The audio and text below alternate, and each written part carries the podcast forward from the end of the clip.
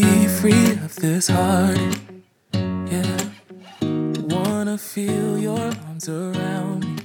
I need you more. 皆さんこんにちは後藤塾へようこそ栄養アドバイザーの後藤美由紀ですこの番組は体を機能させる食事法や栄養素の役割予防意識などについての具体的な方法や毎日を丁寧に生きるための考え方など体お肌心を自らの手で健やかに整える方法をお伝えいたします。今回のテーマは今まで積極的に食べていたものがお腹の不調の原因？フドマップ食とはについてお話しいたします。これは私も顕著にお腹の調子が変わった食事法です。この食事法を知ることにより今までのお腹の苦痛は一体何だったのかと思えるほどだいぶ楽になりました。人の体は自分の体に合わないものを食べるとそれらを除去しようとしてお腹の不調を引き起こします。便秘しやすいお腹が緩くなりやすいお腹が張るなどお腹の不調はありませんか？そのような場合一般的にお腹にいいと言われる食品を積極的に食べた方がいいのかなと思いますよね。例えばヨーグルト納豆発酵食品。ごぼうなどの食物繊維が多い野菜などをお腹の調子を整えるために毎日食べているという方も多いのではないでしょうか。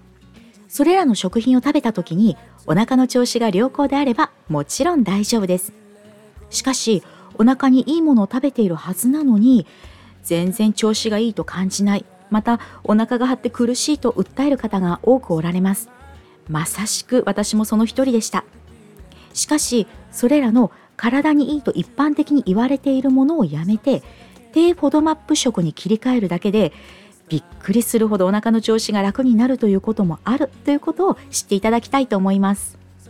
過敏性腸症候群という腸の病気を聞いたことはありませんか？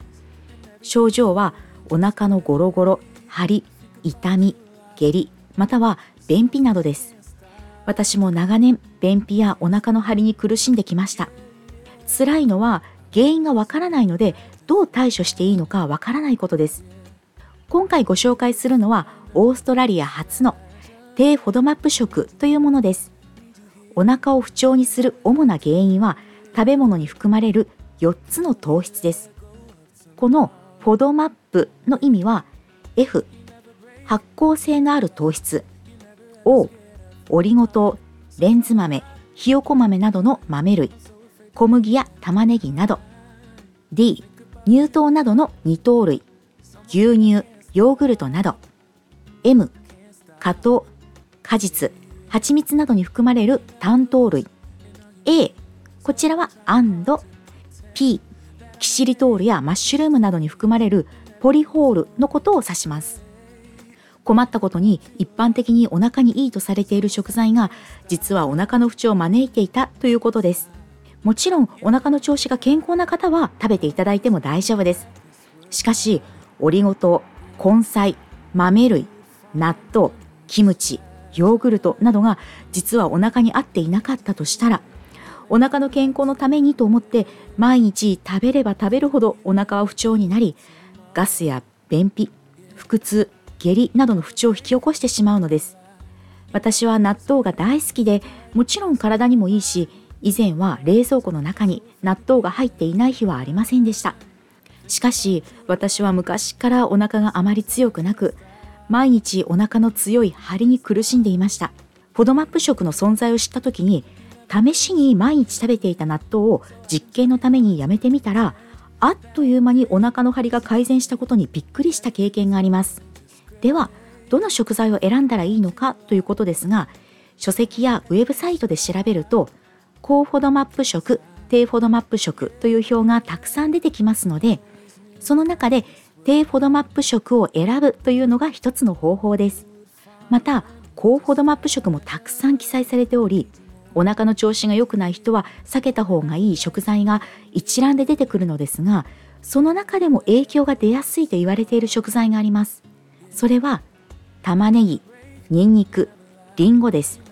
特にリンゴは1日1個のリンゴは医者いらずなんて言葉を聞いたことがあるという方もおられるのではないでしょうか。リンゴを旬の時に美味しいと思って食べている人と健康な体づくりのために積極的に食べている人と両方おられると思います。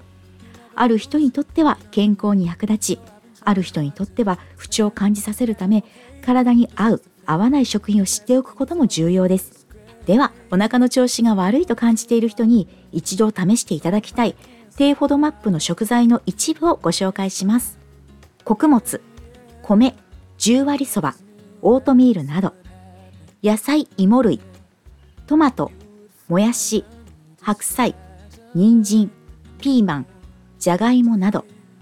乳製品、バター、カマンベール、チェダー、モッツァレラチーズなど、果物、バナナ、